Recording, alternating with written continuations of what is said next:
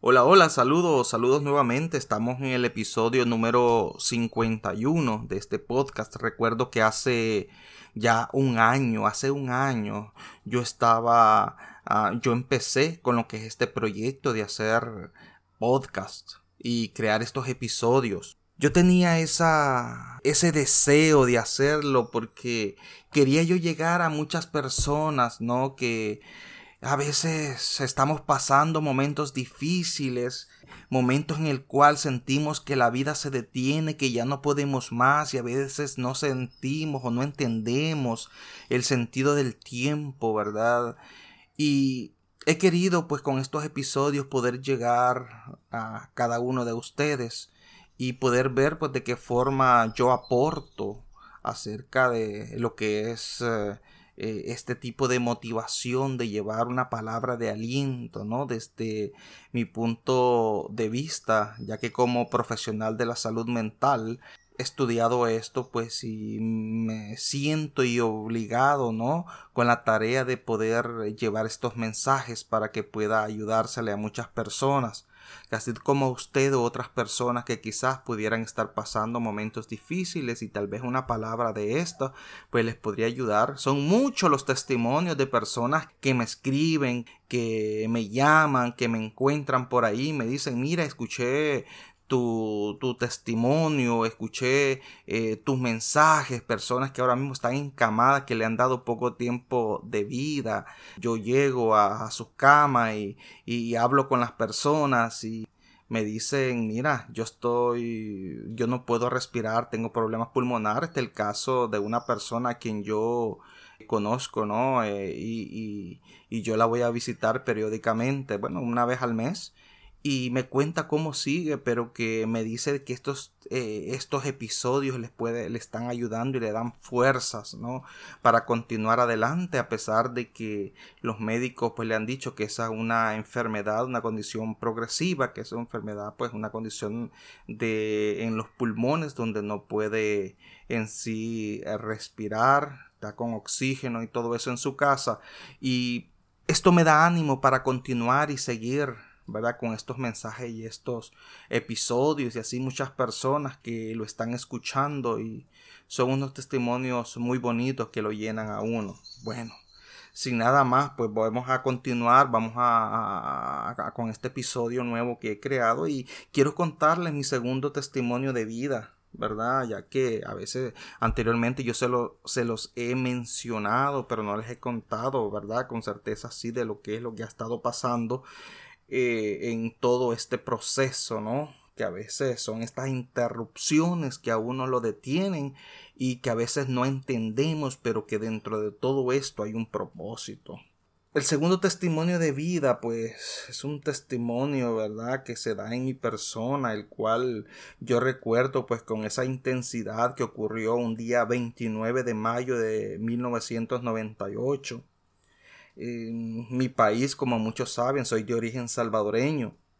Ese día yo intentaba cruzar la línea de, de peatones, ¿verdad? Cuando una camioneta pickup de color rojo, lo recuerdo, viró en la luz roja por donde estaba cruzando y con la parte frontal de, de, de, del carro, pues yo fui golpeado fuertemente. Se supone que esta persona no podía cruzar por ahí puesto que no le correspondía, su luz estaba en roja, pero así fue como sucedieron las cosas, ¿verdad?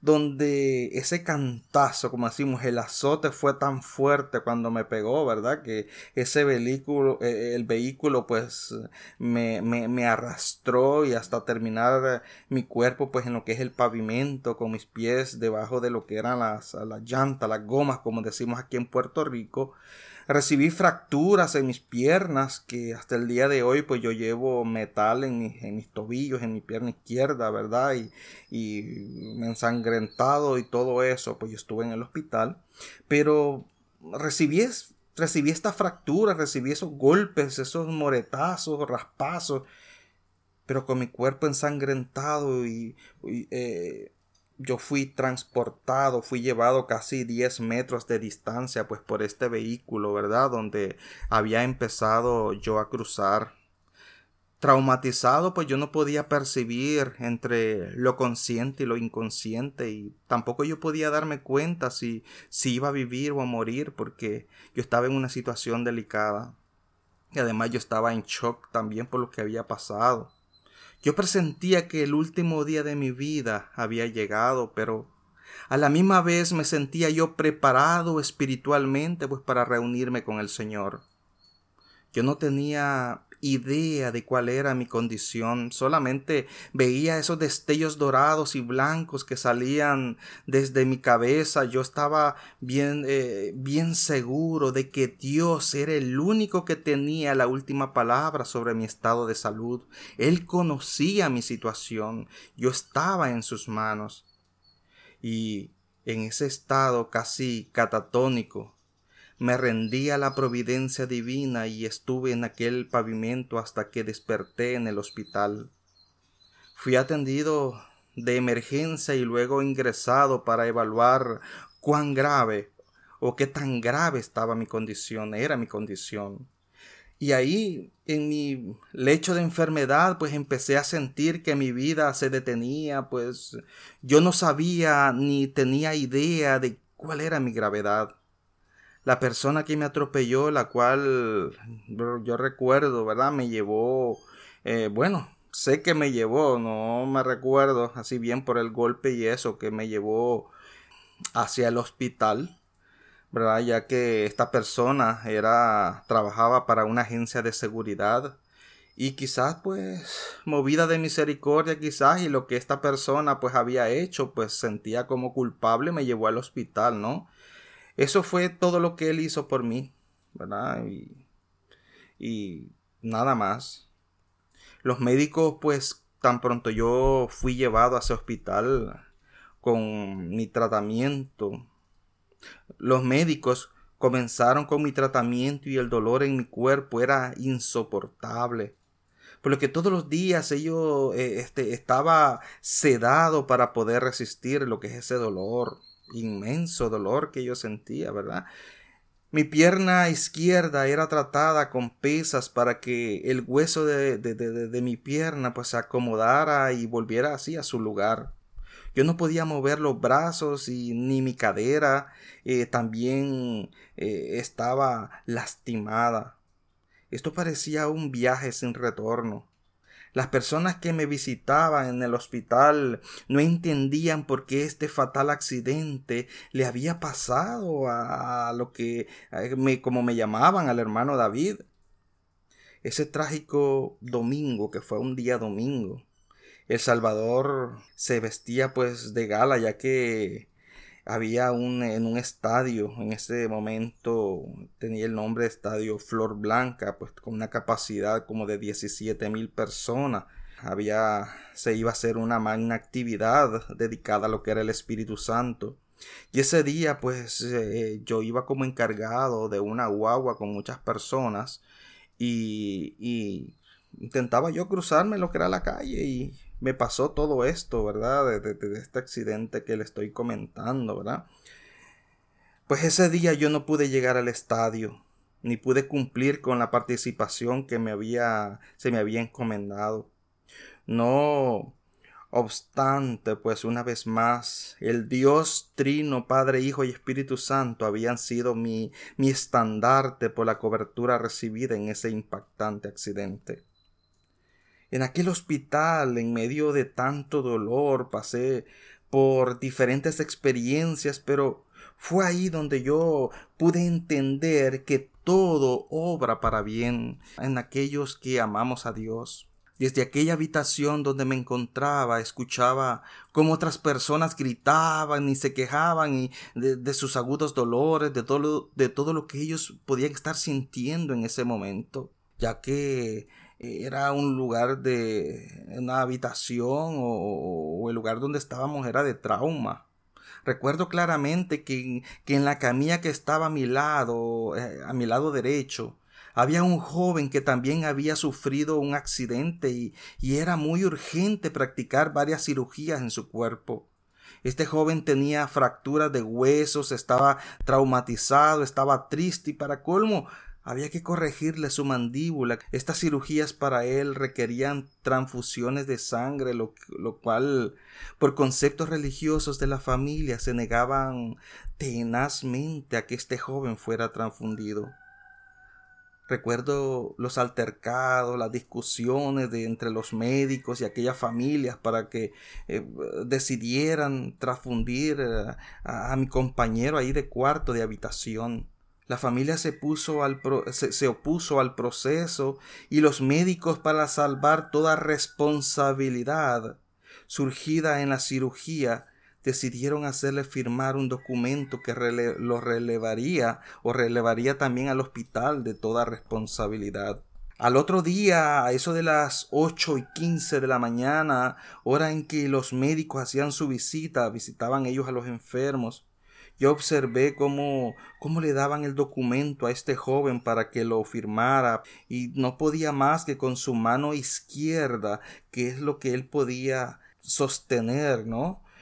como él podía, pues, eh, ya que su brazo derecho, pues no, él no lo podía mover, pues él intentaba agarrar el bolígrafo como eh, el médico se lo estaban pidiendo. Pero ante este escenario, ante este suceso, yo clamé a Dios.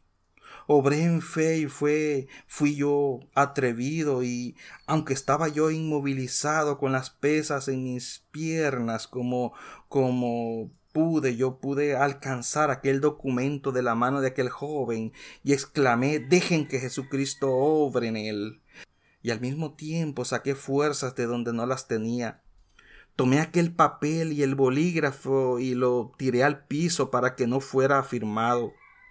Los médicos y la enfermera pues ahí se incomodaron conmigo, me amonestaron, pero se fueron sin dar más importancia a lo ocurrido dejando aquel documento tirado ahí mojado, ya que el suelo eh, acababa de ser eh, lavado, ¿no? Eh, había mucha agua. Y les informo que aquel documento se mojó, se dañó y no pudo ser usado ya más, ¿verdad? Por lo que yo entendí de inmediatamente pues que Dios se estaba involucrando y se estaba inquietando y estaba inquietando así corazones para intervenir en ese asunto de lo que, era, de lo que era la cirugía de mi compañero. Así pasaron los días y mis dolores intensos continuaban.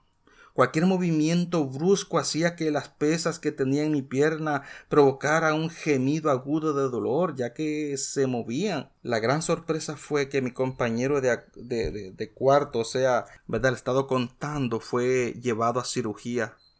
No le practicaron la transfusión de sangre y, para mi asombro, fue dado de alta prontamente del hospital. Este evento marcó mi vida, pues pude entender que Dios me había llevado a aquel hospital con un propósito específico y definido, que usó mi accidente y mi estadía en aquel lugar para que hablara aquel joven del poder de Dios, de su majestad y de su extraordinaria posibilidad para sanar. Ese día, ese día yo lloré de emoción porque una vez más yo había visto un milagro de haber sido usado como un instrumento para hablar de las buenas nuevas del reino a un joven triste, a un joven desconsolado y sin respuesta a sus interrogantes. Después de ese suceso fui intervenido quirúrgicamente donde los cirujanos tuvieron que introducir metal ajustado con tornillos en mi pierna izquierda para así arreglar el daño que había sufrido. Luego salí del hospital con mi pierna izquierda bastante restaurada, con mis huesos todos en su lugar y agradecido de Dios por darme otra oportunidad para volver a empezar. Aproximadamente a los dos meses de ese accidente, estando en mi casa, recibo una llamada telefónica y me impactó escuchar que la persona que estaba llamando era el joven que había estado conmigo en el hospital. En su conversación recordó las palabras de fe que le había impartido y cómo lo había transformado. Le hablé del movimiento al que yo que yo pertenecía y me dijo quiero que me hables más de Jesús que tú conoces, de ese Jesús que tú conoces, quiero aceptarlo como mi Señor y mi Salvador. Mi acción de gracias no se hizo esperar para comenzar a exaltar el nombre de Jesucristo en cada rincón de la casa por lo que había hecho en la vida de aquel joven. Les cuento este testimonio porque este testimonio es uno de los que marcó mi vida. A veces nosotros no entendemos ni comprendernos la razón del por qué pasan las cosas. Pero cuando sabemos de que Jesús está ahí, de que Dios está en el asunto, nos vamos a dar cuenta de que todo lo que nos sucede nos sucede para bien. Y posiblemente usted pueda estar pasando momentos difíciles, momentos tristes, momentos agobiantes. Yo quiero decirle en este episodio que he querido contarle mi testimonio porque así como yo, muchos puedan estar pasando momentos difíciles de enfermedad, de condiciones. En el primer testimonio yo he comentado cómo yo fui desahuciado y me enviaron para la casa. No sabían qué es lo que yo tenía y Dios me sanó. Y si Él pudo hacer esto conmigo, también lo puede hacer por usted. Esta segunda intervención en mi vida también una fue algo donde marcó mi vida a veces no entendemos las situaciones y Dios se quiere comunicar por medio de todos estos sucesos que nos están pasando y para que nosotros podamos ver lo grande que Él es. Así que yo he creado este nuevo episodio, el episodio número 51, con ese objetivo de hacerle ver a usted de que aunque nos hayan dado un diagnóstico negativo, estemos pasando situaciones o circunstancias negativas, sepamos de que con Dios nosotros somos invencibles y que nosotros todo lo podemos en Él y que no importa lo que nos hayan dicho los médicos, lo que nos diga la ciencia, Dios tiene poder. Y yo quiero que usted se levante de esa situación que está pasando en este momento y que crea en que con Dios sí nosotros somos invencibles. Créalo, créalo. Ponga su confianza en Dios y verá usted que Dios nos levanta porque el control de nuestra vida únicamente lo tiene el Dios de la vida.